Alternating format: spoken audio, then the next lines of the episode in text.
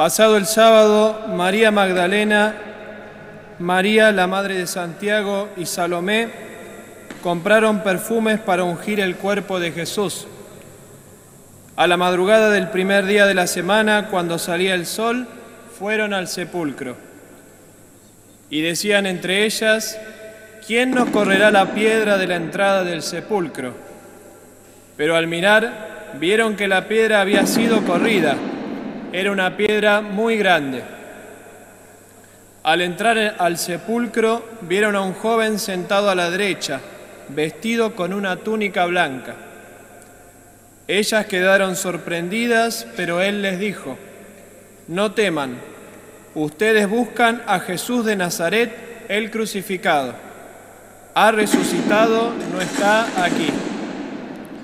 Miren el lugar donde lo habían puesto. Vayan ahora a decir a sus discípulos y a Pedro que Él irá antes que ustedes a Galilea. Allí lo verán como Él se lo había dicho. Ellas salieron corriendo del sepulcro porque estaban temblando y fuera de sí, y no dijeron nada a nadie porque tenían miedo. Palabra del Señor. La Semana Santa comenzó con una entrada alegre de Jesús a la ciudad santa de Jerusalén. En ese momento no percibíamos que al mismo tiempo Él iniciaba libremente los pasos que lo conducirían a su pasión. Y los sentimientos que guardaba en su mente y en su corazón nos dan la razón de su serena mansedumbre en aceptar los sufrimientos que padeció por nosotros. En el Evangelio de San Juan se nos narra que en quien había puesto su confianza. Jesús decía, Padre justo, les di a conocer tu nombre y se lo seguiré dando a conocer, para que el amor con que tú me amaste esté en ellos y yo también esté en ellos. Estas palabras nos iluminan para asomarnos al lenguaje del amor divino que llegó hasta el extremo, porque se humilló hasta aceptar por obediencia la muerte y muerte de cruz. Ayer, Viernes Santo, adorando la cruz, recordamos la enseñanza del concilio. Él, sufriendo la muerte por todos nosotros, pecadores, nos enseña con su ejemplo que hemos de llevar también la cruz, que la carne y el mundo echan sobre los hombros de quienes buscan la paz y la justicia. Ninguno de los evangelistas describe la resurrección misma de Jesús y San Marcos, el Evangelio que proclamamos, no es una excepción. Ya oímos que el texto que escuchamos es muy breve.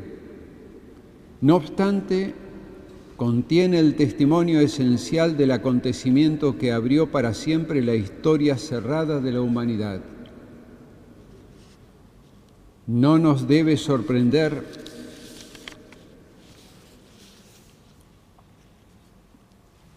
que siendo lo más importante de nuestra fe cristiana, la gloriosa resurrección de Jesús haya transcurrido al modo de como Dios hace las cosas más bellas, como fue la creación de este mundo universo y su criatura, Así lo escuchamos en el libro del Génesis. Todo pasó en secreto y en silencio. Todo ocurrió entre Jesús y el Padre. Fue un paso que nosotros no podemos describir y que por su naturaleza escapa a la experiencia humana. Sí, lo podemos constatar por sus consecuencias. porque Él mismo nos anticipó lo que iba a suceder cuando anunciaba su pasión a los discípulos. Yo los volveré a ver y tendrán una alegría que nadie les podrá quitar. Esa feliz noticia hoy nos llega por el canto del exulte y la proclamación del Evangelio. Jesús ha resucitado, Él es nuestra esperanza. Fieles discípulos se proponen embalsamar el cuerpo yaciente de Jesús y en la madrugada del tercer día llegan al lugar del sepulcro. La pesada piedra que cerraba la entrada estaba corrida. La sorprende el breve y convincente anuncio del ángel que las recibe. No teman, ustedes buscan a Jesús de Nazaret, el crucificado. Ha resucitado, no está aquí. Con esas simples y sublimes palabras, con las que transmite el acontecimiento esperado por los siglos, nos permite comprender que estamos ante un breve pero verdadero credo que levanta el velo negro de la muerte y descubre la vida nueva del resucitado, con la novedad del día sin ocaso. Acaba de comunicar la buena noticia. El Rey vive, pasó por la muerte, pero ahora vive para siempre. Ese será el contenido más importante de la predicación de la Iglesia y lo hará con la misión que acaba de comenzar. La serenidad con la que ese misterioso ser invita a aquellas mujeres mirar el lugar donde lo habían puesto nos pone a todos ante, las exigencias de la fe. No habrá otra prueba más que las vendas y los paños que cubrían el cadáver, porque no hubo testigos del instante en que el viviente dejó el mundo de los muertos. Todo transcurrió en las penumbras de la noche, como bien lo narra un antiguo y bello himno. La noche no interrumpe tu historia con el hombre. La noche es tiempo de salvación. De noche en un pesebre nacía tu palabra. De noche lo anunciaron el ángel y la estrella. La noche no interrumpe el tiempo de salvación. La noche fue testigo de Cristo en el sepulcro. La noche vio la gloria de su resurrección. El sepulcro vacío en aquella noche de las noches se convertirá en adelante en el signo contundente del paso del Señor de este mundo al Padre. Con esa verdad en sus labios, la Iglesia dará los primeros pasos en la evangelización del mundo conocido, convencida de la presencia del resucitado en todo momento. El primer sacramento que transmite la fe en el resucitado es el bautismo, a partir del cual somos llamados hijos de la resurrección. Así nos trata Dios. En la Pascua del 2020, el Papa Francisco nos decía, en esta noche conquistamos un derecho fundamental que no nos será arrebatado, el derecho a la esperanza. Es una esperanza nueva, viva, que viene de Dios. No es un mero optimismo no es una palmadita en la espalda o unas palabras de ánimo de circunstancia. La esperanza de Jesús es distinta. Difunde en el corazón la certeza de que Dios conduce todo hacia el bien, hacia nuestro bien, porque incluso hace salir de la tumba la vida. El sepulcro es el lugar donde quien entra no sale. Esa es nuestra experiencia. Pero Jesús salió por nosotros, resucitó por nosotros, para llevar vida donde había muerte, para comenzar una nueva historia que había sido clausurada, tapándola con una piedra. Él, que quitó la roca de la entrada de la tumba puede remover las piedras que sellan el corazón. Por eso, no cedamos a la resignación, no depositemos la esperanza bajo una piedra. Podemos y debemos esperar, porque Dios es fiel, no nos ha dejado solos nunca, nos ha visitado y ha visitado en cada situación en el dolor, en la angustia y en la misma muerte.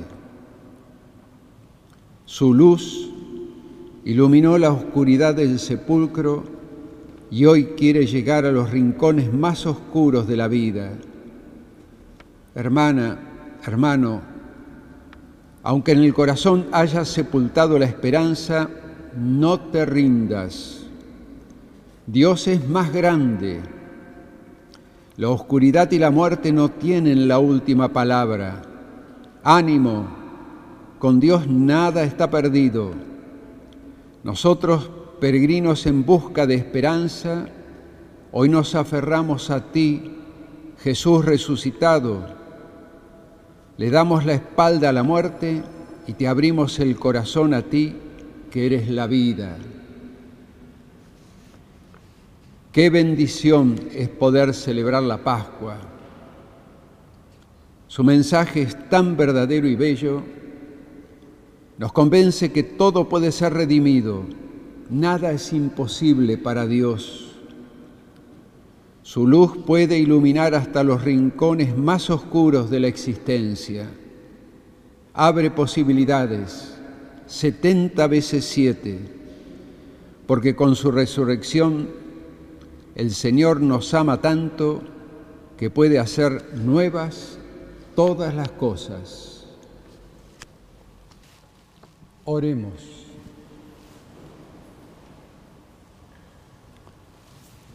Infunde en nosotros, Padre, tu espíritu de amor, para que saciados con los sacramentos pascuales, permanezcamos unidos en la misma fe por Jesucristo nuestro Señor. El Señor esté con ustedes. Y con tu espíritu. Dios Todopoderoso los bendiga en esta solemne fiesta de Pascua y por su bondad los proteja de toda sombra de pecado. Amén.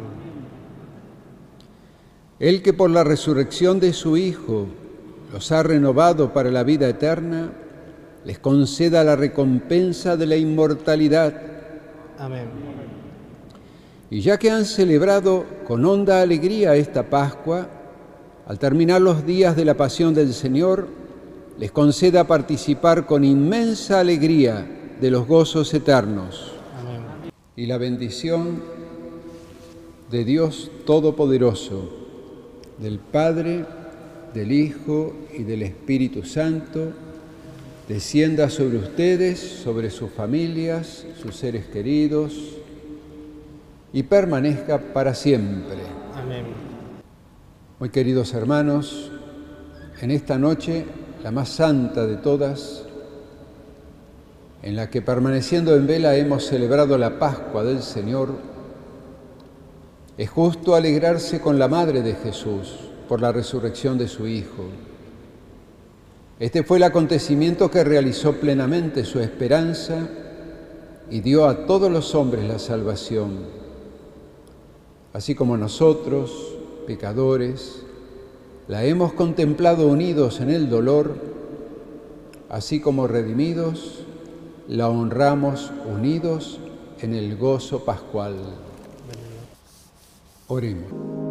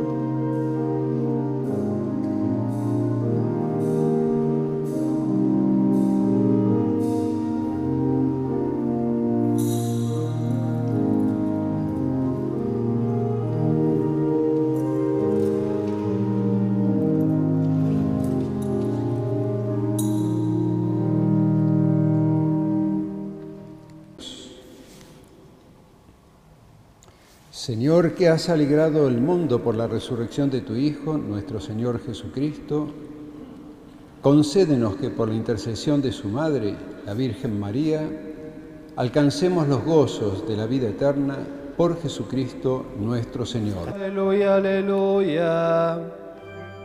Demos gracias a Dios. Aleluya, aleluya. Los seminaristas del Seminario de la Inmaculada Concepción de Buenos Aires, su rector, también nos acompaña Padre César, que es un formador,